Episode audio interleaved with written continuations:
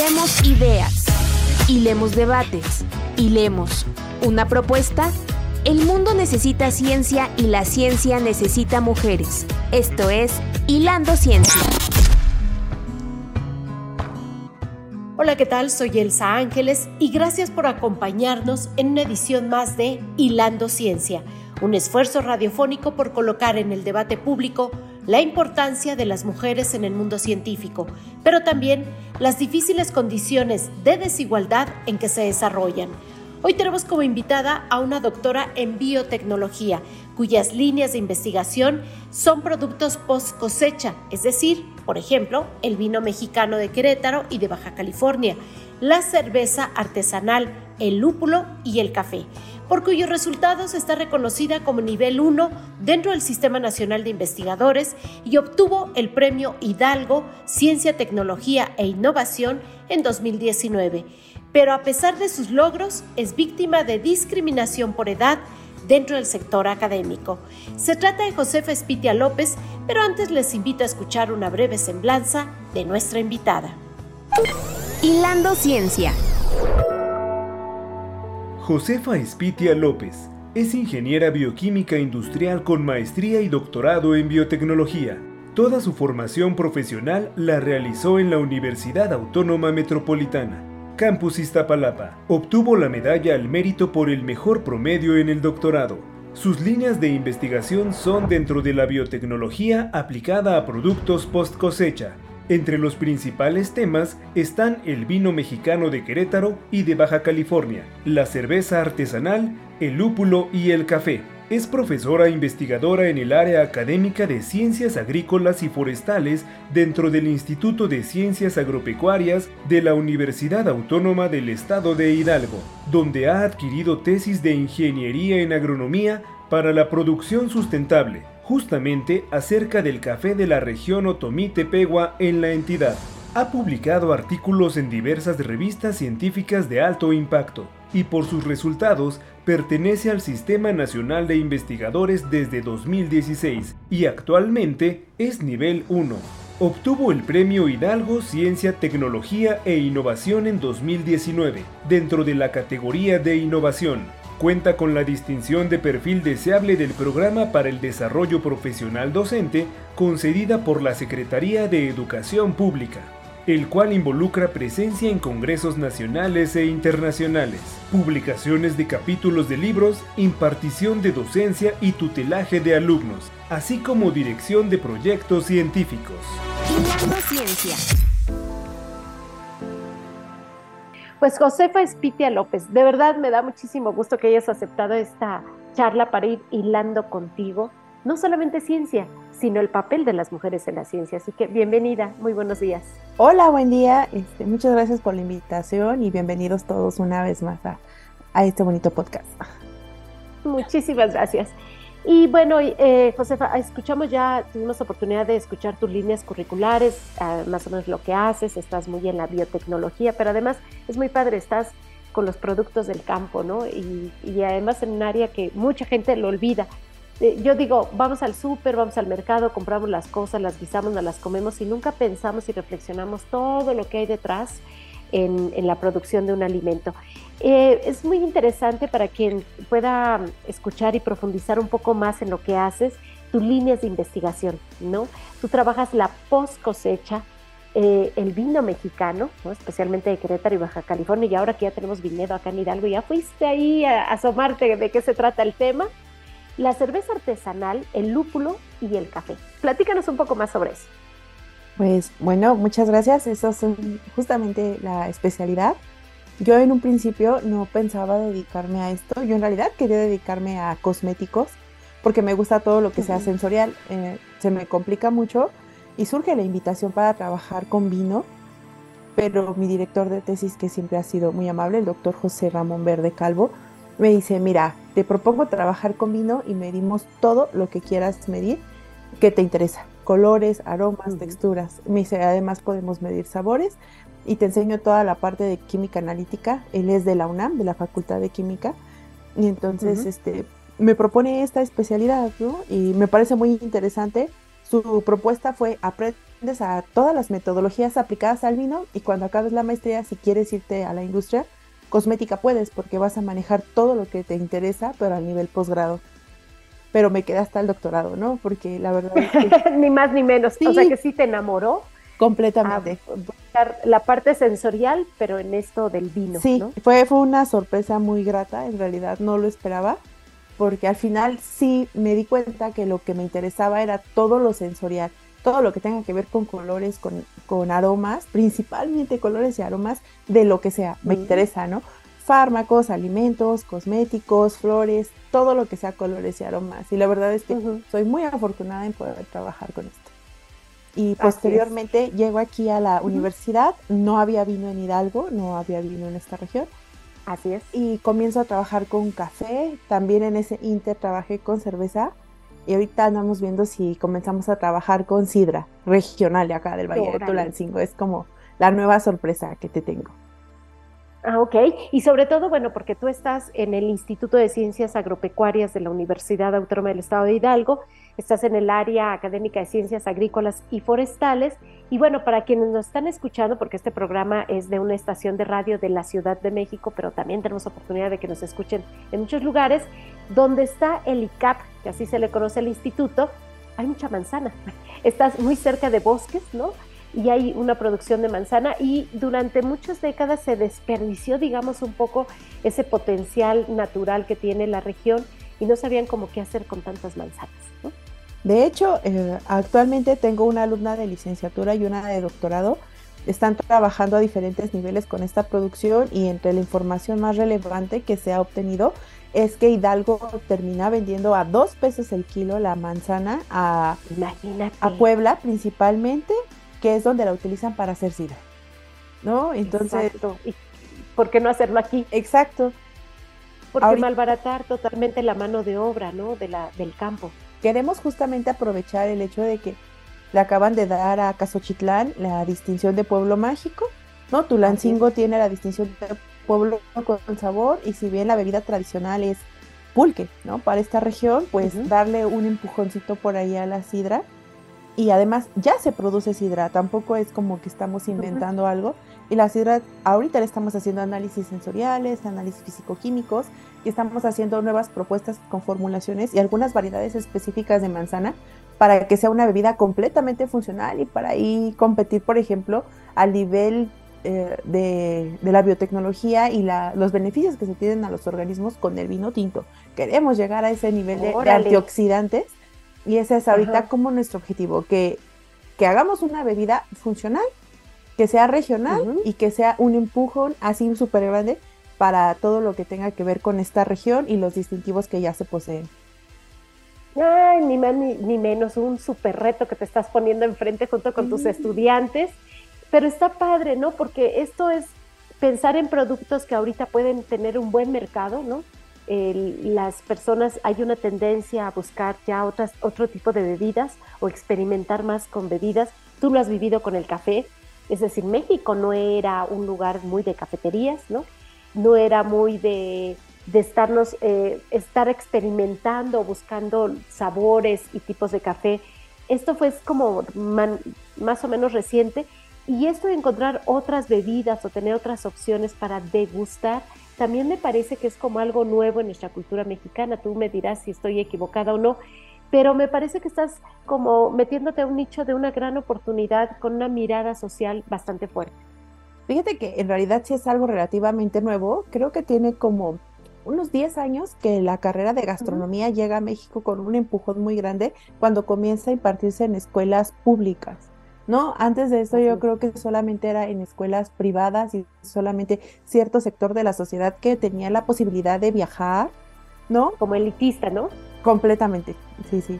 Y ahorita que ya está en escuelas públicas y que algunas escuelas privadas tienen opciones solo los fines de semana, ¿no? Y que te dan chance de trabajar de lunes a viernes para poderte costear la carrera, ya hay más diplomados, ya hay más opciones y se están generando también unos mercados competitivos que además tienen que satisfacer las necesidades nutricionales y en el paladar y los bolsillos y todo para esta población, surgen también estos nuevos retos, esta nueva generación que, nos está planteando soluciones reales a los problemas que existen a todos los niveles.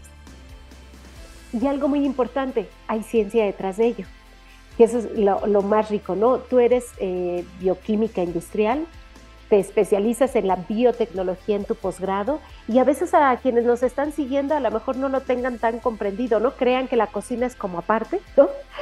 La cocina, las bebidas y la mesa, lo que nos comemos y lo que nos bebemos, y no, hay mucha ciencia detrás de ello. Sí, y aparte, te juro que no, no lo esperaba, yo no cocino.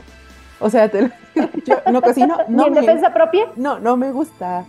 Sé cocinar un par de cosas, y conozco las técnicas eh, microbiológicas, moleculares, físicas, químicas. He llevado, di las clases de crítica gastronómica, talleres de investigación, tesis. Pero mira, como decía el chef este, de Gortari, que ahorita pues ya no está con nosotros, pero que cocina a quien le gusta cocinar. Y me decía, decía soy chef y no me gusta cocinar. Yo enseño, yo veo, yo me dice, pero yo no cocino. Así, decía el chef, no, yo no cocino, yo voy y como con quien sí le gusta cocinar. Yo observo, enseño, veo, y yo dije, bueno, si lo dice el chef de Gotari, pues". yo también lo puedo asumir. ¿Quién soy yo para contradecirlo? No? Pero sí hay mucha ciencia detrás de esto, especialmente lo que tú manejas, lo, de, lo sensorial, es muy importante que las personas sepan que sí, es científico el tema. Si nos explicas un poquito este del tema sensorial que tanto te apasiona. Por supuesto, mira, a grandes rasgos, el análisis sensorial es justamente realizar un, check, ¿no? Verificar, estudiar, este, probar a partir de nuestros sentidos algún producto. Entonces utilizamos el oído, la vista, el tacto, el gusto y el, olfato. Entonces, a veces utilizamos los sentidos sin darnos cuenta. Por ejemplo, el crunch de, de las papitas que es tan específico que tú diferencias perfectamente entre sabritas, entre Barcel, entre Pringles o entre las de la calle. Exacto, está patentado, ¿no? O sea, eso que oh. tienes el corte específico del grosor, unas mezclas específicas de aceites a temperaturas con doble o triple fritura para obtener siempre ese crunch.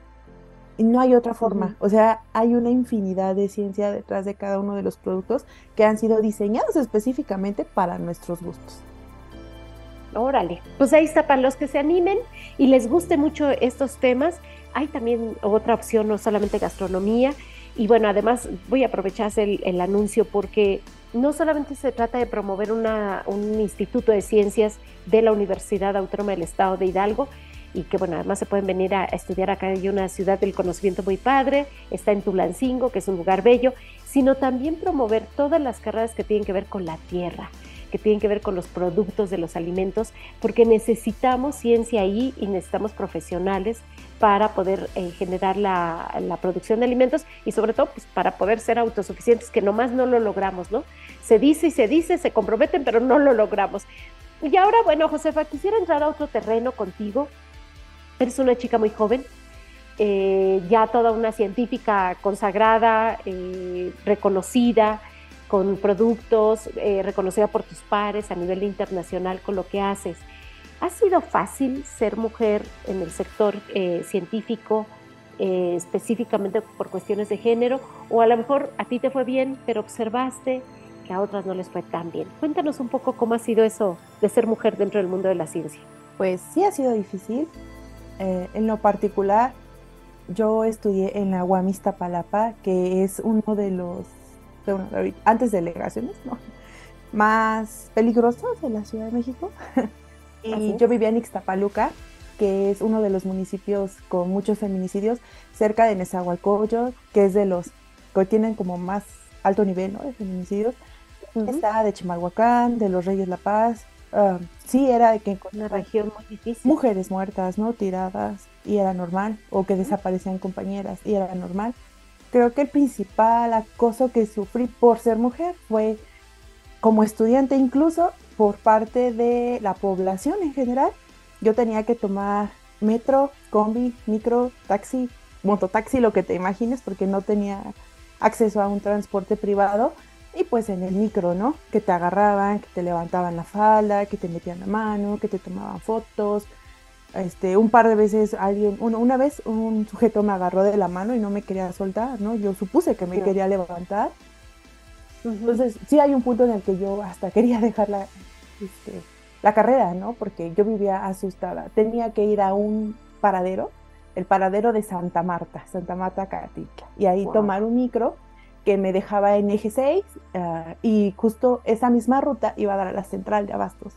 Entonces yo me quedé en la universidad, déjate cuento, a los 16 años.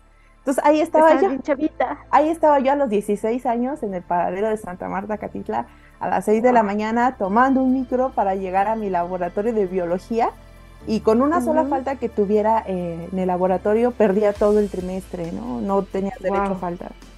Y acosada, ¿no? Por no alumnos, no profesores, por la población en general. Entonces, por el contexto en el que estaba el campus universitario y tu vivienda. Así es. Entonces yo creo que esa fue como la primera eh, eh, en cuanto a compañeros y en cuanto a profesores. Debo reconocer que yo no sufrí acoso por ser mujer ni discriminación en realidad no, no fue así. Uh, llego a la maestría, al doctorado y fui muy afortunada en encontrarme con un contexto que, que fue muy amable conmigo. Tampoco. Cuando empecé a trabajar, eh, empecé en un tecnológico y ahí comenzó un tipo de violencia de género que no esperaba, que era de mujeres a mujeres, ¿no? O sea, ajá, sí, tal cual. Yo tenía una jefa igual de joven, de hecho éramos de la misma edad, 25 años. A esta persona la colocan por cuestiones familiares, porque su papá trabajaba en el municipio, de jefa, ¿no? Galándole a, otras compañeras que tenían mejor currículum de mejores escuelas y todo, pero pues su papá, ¿no? La apoya y la colocan de coordinadora de la carrera y era así como, eh, no pueden venir maquilladas, no pueden utilizar ciertas prendas como leggings, no pueden, o sea, pero ella sí llegaba maquillada, y con leggings y con tacones y las demás no podíamos. Ajá. Entonces, yo no lo esperaba. De hecho, creo que estuve pensando los temas que tocaríamos en, esta entrevista y creo que tengo más acoso y sí, agresiones por parte de mujeres que por parte de hombres. Órale. Tiene que ver, creo que igual más con mi contexto, porque cuando yo estoy terminando el doctorado, comienzo a salir con, el que ahora es mi esposo, el doctor Misael Garza, conoces muy bien. Y entonces lo conozco muy bien y me quedé re bien. Lo queremos. es un aliado, es un aliado en toda la extensión de la palabra. Así es. Este, pasa que yo creo que no, no lo había vislumbrado, pero es muy poco probable que me acosen porque estoy casada con un compañero laboral, porque Misael está en la oficina de al lado pero sí noto que hay ciertos tratos en ocasiones cuando no está él, ¿no? Cuando estoy él, eh, varias ocasiones he pasado a ser la esposa del doctor y ya no soy la doctora mm. Josefa. Actualmente... Y eso es violencia. Sí, completamente. Y en mi cara, ¿no? Y hablan de mí como si no estuviera ahí. También me ha pasado que a partir de este año él comenzó a ser el coordinador de la carrera de biotecnología y no sabes la cantidad de veces que me dice que soy la primera dama, que los beneficios, que soy la secretaria, que y yo así de, discúlpame, o sea, amo mucho a mi esposo, pero él aquí es mi compañero. De hecho, cada uno tiene su oficina y pues, comemos juntos y nos vemos hasta la salida. Saliendo, no me gusta hablar de temas laborales, obviamente porque vivo con él y nos dedicamos a, ir al cine, a sacar al perrito, a leer, al café, lo que sea. Le digo lo que sea menos trabajo y así hemos funcionado bien.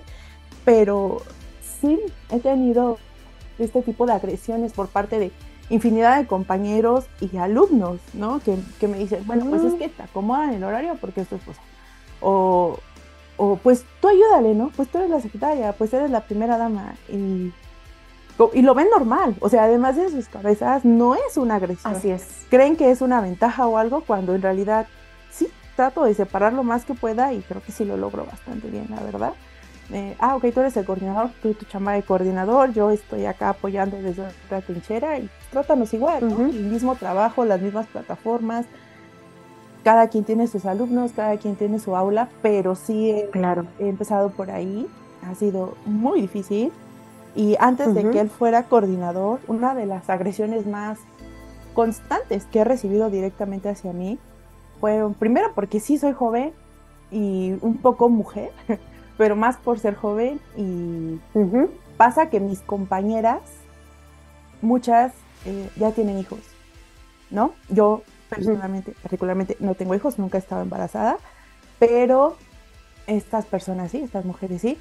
Y entonces empezaban con, bueno, a mí acomódame el, el horario de 8 a 4 porque pues yo tengo hijos. O no, es que pues José es más joven y ahorita está empezando y no está cansada, pues que lo haga, ¿no? Ajá, o sea, y enfrente de mí. eso es una violencia. Sí, y es de, ah, pues tú no tienes hijos, pues saliendo, ¿qué haces? Y yo así de, mira, estamos, vida. estamos aquí bajo las mismas condiciones, somos doctoras, somos ingenieras, nos pagan lo mismo, tenemos la misma distribución de trabajo, que nada tiene que ver con que hayamos o no tenido hijos, o estemos o no teniendo, o decidamos o no tenerlos, pero ellos con eso justifican, ¿no? Y debo reconocer que también he visto esa violencia hacia muchos compañeros hombres que también tienen hijos, y yo he, expresado eso, ¿no? De, pues tal compañero tiene hijos, ¿por qué no le acomodan el horario? O sea, tan importante es que él sea padre como tu madre. Pero no. Así es. Entonces ha sido yo creo que una de las cosas más difíciles y de las agresiones que todavía sigo teniendo. Porque vives en la actualidad. Porque me dicen, ah, pues es que eres joven y no tienes como otra cosa que hacer y, y te ves muy desquacerada y tú no tienes hijos y tú puedes tener tu horario más flexible, tú vives cerca, ¿no? Entonces esas cuestiones que dices, bueno, ¿tú por qué las sabes o por qué tendrían que influir directamente con hasta cómo acomodo mi horario o la carga de trabajo que me dejan? ¿No? Y en realidad pues todos deberíamos hacerla. Sí. Al final de cuentas. Y desdibujarte junto a tu pareja, ¿no? Ah. Eh, desdibujarte como científica, desdibujarte como docente, eh, añadiéndole el ingrediente de la edad, que sí de pronto es como muy, muy pesado. Em, ¿Sientes o has sentido en algún momento un techo de cristal? Fíjate, me quedé pensando, un techo de cristal, ese, ese tan invisible que parece que no te lo ponen, pero ahí está, ¿no? En parte te meten a este terreno de ponerte a competir con tu pareja, con tu, pareja de vida, eh, y a lo mejor dejarlo crecer a él y a ti no. ¿Tú has sentido un poquito así como sutilmente esa, esa parte? ¿O piensas que a lo mejor en el futuro pueda darse que de pronto la institución de mayores oportunidades laborales o de reconocimiento a él y no a ti? Casi no, pero sí me he encontrado un par de situaciones porque en una porque dicen, ¿no? Es que prefiero dirigirme al doctor, ¿no? O hay que preguntar al doctor. Eh, pero en realidad debo reconocer que mis jefes, y te lo digo, los directores con los que he tenido contacto directamente en ICAP, que han sido tres, el doctor Otilio, el doctor Míguez y el doctor Peláez han sido increíblemente amables y considerados conmigo y lo que me ha tocado ver me han dado la oportunidad de crecer inmensamente y, actualmente, por ejemplo, estoy muy feliz de que el doctor Peláez me considere para ser la representante de investigación, desarrollo e innovación de todo el instituto, ¿no? Y justamente me decía, pues es que eres joven, eres dinámica, este, ganaste el premio Hidalgo, tienes publicaciones internacionales, has sido evaluador de SNI.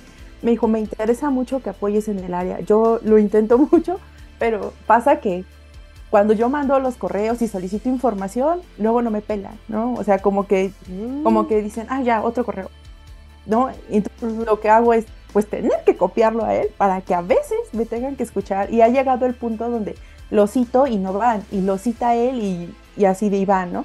Y pues ya les dice, ¿por qué no hacen lo que les pide la doctora? Entonces, yo creo que ese ha sido como un voto de confianza inmenso hacia mi postura y mi trabajo y mi persona, de, parte de... Desde las autoridades.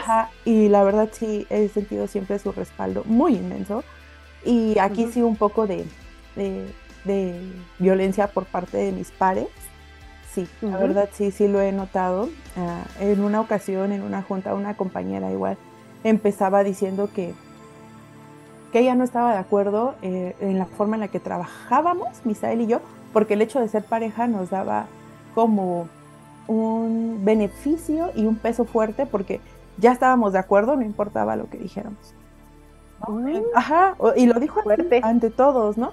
Y le dije, bueno, pues es que entonces que poco nos conoces, tenemos trabajos diferentes, logros diferentes, temas diferentes, alumnos diferentes, materias diferentes espera, todo es diferente, ¿no? y, Solo vivimos juntos allá, sí, afuera. Sí, y sí, he tenido, te digo, como más violencia por parte de, compañeras que por parte de compañeros. Y en cuanto al techo de cristal, considero que bueno, viendo a Misael de cerca, que a los dos nos han puesto el mismo techo. Ahí sí no puedo decir que, que tiene que ver con el género. Mm, en realidad, sí soy muy afortunada en estar con personas que, que me han apoyado bastante. Como en todos lados te cierran la puerta a otras, pero pues... Y, y muchas veces esas no tiene que ver con el género, tiene que ver más me ha tocado con la antigüedad. Yo creo que la, la, mayor cantidad de violencia que he recibido por ser una, una científica ha sido más por ser joven que por ser mujer o una... ¡Qué barbaridad! Sí, sí, sí, sí. Como que luego no, no me toman en serio, como de, ay, no, tú no sabes, pero ponte a hacer lo que, lo que yo no quiero hacer, porque pues yo ya me cansé de hacer. Así, completamente. Así es. Antes de continuar en esta charla con Josefa Espitia López, doctora en biotecnología e investigadora en la Universidad Autónoma del Estado de Hidalgo, les invito a escuchar la cápsula que preparó nuestra compañera Marislas, Cristalazo. Hilando Ciencia. María Joppert Meyer nació en Alemania en 1906, una época en la que estudiar estaba reservado para los hombres. A pesar de ello, el padre de María animó y apoyó a su hija para que estudiara. En 1924 comenzó a estudiar matemáticas en la Universidad de Göttingen, en donde conoció al físico teórico Max Born, quien le invitó a unirse a un seminario de física, provocando un cambio en su orientación. Con Born como su director de tesis, participó en la revolución científica de la mecánica cuántica, en la cual Gracias a su formación, se integraron conceptos matemáticos ligados a esta disciplina. Al terminar su tesis, María se casó y se mudó a Estados Unidos, ya que su esposo había obtenido una plaza de profesor asociado en la Universidad Johns Hopkins.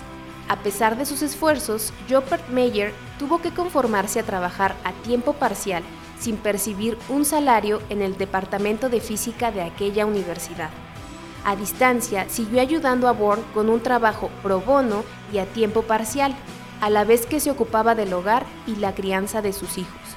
Fue por aquellos años que Jopert Meyer comenzó el trabajo que le valió el Premio Nobel de Física. En 1948, tras publicar sus pruebas experimentales sobre el modelo de capas nuclear, teoría que describe la estructura interna del núcleo y una dinámica para los nucleones, tuvo conocimiento de que otros científicos, entre ellos Hans Jensen, habían llegado a la misma conclusión de manera independiente. La científica pidió a la revista que retrasara la publicación de su artículo para que fuera publicado en el mismo número que el artículo de Jensen, pero terminaron publicándolo un año después. Jopert Meyer y Jensen se conocieron en 1950 en Alemania y acabaron colaborando en un libro sobre la estructura de capas nuclear que se publicó en 1955. En 1960, con 54 años, María Jopert Meyer obtuvo un puesto a jornada completa como catedrática de física en la Universidad de California. Era el primer trabajo reconocido y remunerado que conseguía. Tres años después, en 1963, recibía junto a Jensen el Premio Nobel de Física por sus descubrimientos relacionados con la estructura nuclear de capas. Poco después murió de un infarto. Estás escuchando Hilando Ciencia a través de Violeta Radio en el 106.1 FM. En CIMAC Radio queremos escucharte. Comunícate con nosotras al 55 60 60 55 71 55 60 60 55 71 y déjanos conocer tus opiniones sobre nuestra programación. CIMAC Radio, periodismo con perspectiva de género.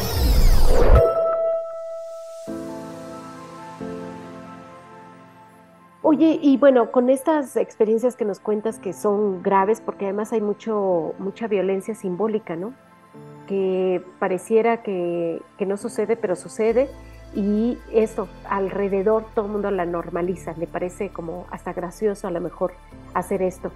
Pero a final de cuentas, ¿qué se te ocurre a ti que deberíamos de hacer? ¿Qué podríamos o, o qué planteamiento podrías hacer para virar esto, para cambiarlo? Porque el, mundo necesita ciencia, la ciencia necesita las mujeres y sean de corta edad o, demasiado jóvenes o demasiado viejos, de todas maneras hay un desarrollo humano ahí, hay un desarrollo de conocimiento o desarrollo tecnológico e innovación y los necesitamos, ¿no?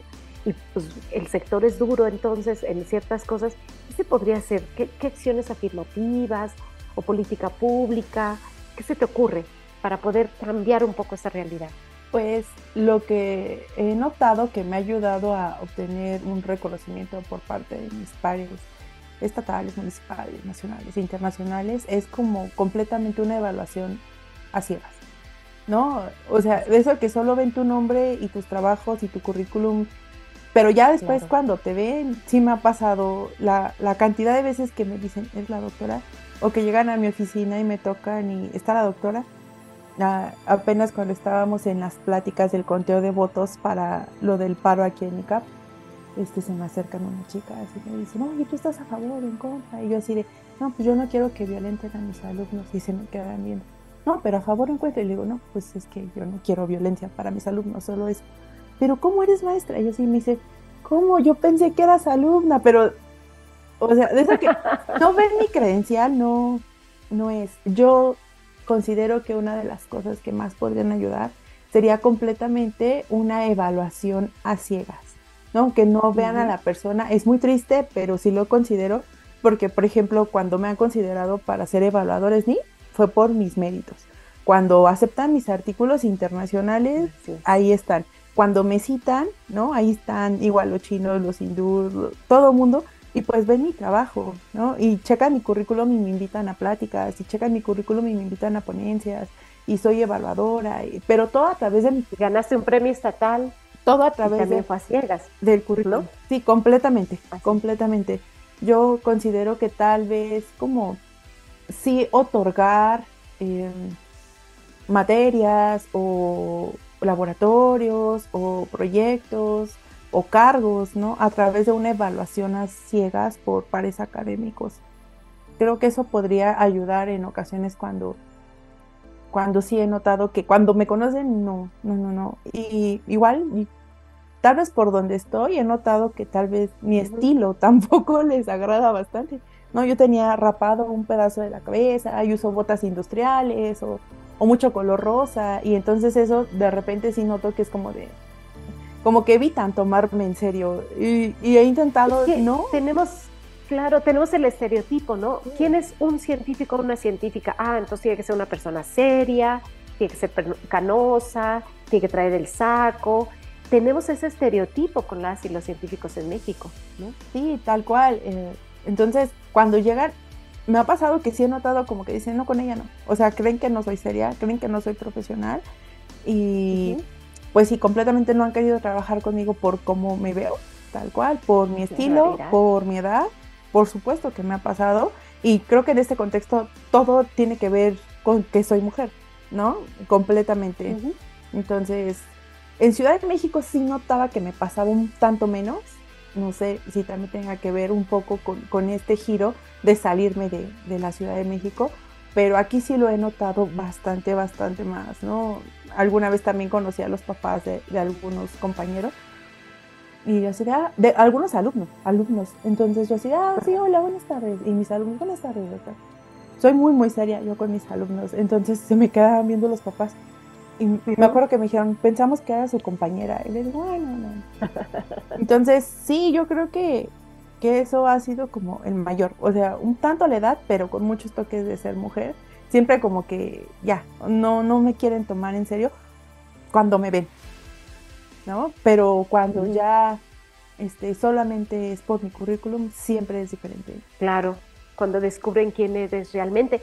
Pero también has marcado algo muy importante, los cuerpos, ¿no? Eh, los cuerpos y cómo, cómo, qué imagen decidimos, porque eso es una libertad total, qué imagen queremos dar a, a los demás. Pues yo visto, me peino, me maquillo, me cuelgo algo en el cuerpo porque esto soy yo, ¿no? Y cómo hay ese prejuicio tan importante, pues de que no eres científica, ¿no? Porque pues no, no utilizas la ropa que yo me imagino en mi cabecita de lo que debe de ser una científica. Qué fuerte, Josefa, lo que has planteado. Y un mensaje yo creo que es muy importante para, para las más jóvenes, si alguna incluso si alguna niña nos está escuchando y anhela dedicarse a la ciencia en cualquiera de las ramas, pues que sepa que no tiene que responder a lo que los demás esperan de ella, ¿no? Así es. Yo sí te cuento que cuando estudié la carrera tenía el cabello verde, en la maestría tenía la nariz morada, ¿no?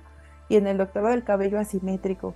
Cuando fui a buscar trabajo sí traté de verme como un poco más formal. Sabiendo el prejuicio que hay. No duró mucho porque, sí te digo, sí me deprimí. O sea, porque yo decía, no puede ser esta. Cuando me tocó este, poner los muebles de mi oficina, decían, es que el escritorio debe ser de cristal, la silla tiene que ser de vinipiel. Entonces hubo por ahí un huequito legal y de repente llegan las personas de Unimuebles, amamos Unimuebles, y me dicen, ¿cómo quieres este escritorio? Y ya, ¿no? Lo diseñé y se los enseño. Y me dicen, ¿y de qué color? Y yo, ¿en serio? Y me dicen, sí. Y yo, madera blanca. ¿No? Y entonces así, llegas a mi oficina y el escritorio, los muebles, todos son de madera blanca. En lugar de una silla, yo tengo un sillón tipo vintage y mis carpetas son rosas, mi calendario es de Hello Kitty, tengo mi plumas de, de Harry Potter, o sea, llegó apenas, esta semana llegó una alumna por una asesoría y me dice, doctora, me siento tan cómoda en su oficina, ¿no? Y yo así digo, pues es que aquí paso ocho horas al día, 40 a la semana, ya llevo... Tiene que tener tu personalidad. Sí, para sentirme también cómoda y recibir a mis alumnos y que ellos también tengan la apertura de poder decir estoy con alguien que me está escuchando y que me entiende, no, no con una figura autoritaria y cuadrada que no me valora. Entonces, de repente llegan compañeros y pues no piensan eso, piensan que no me tomo en serio mi trabajo, que no soy una persona seria, o no sé qué se imaginen, pero al menos eso me han demostrado. Y pues sí, o sea, la mitad de mi oficina es, es rosa, es pinky y la otra mitad morada. Oye, Josefa, pues ha sido un placer. Eh, me quedo con muchas preguntas en el tintero.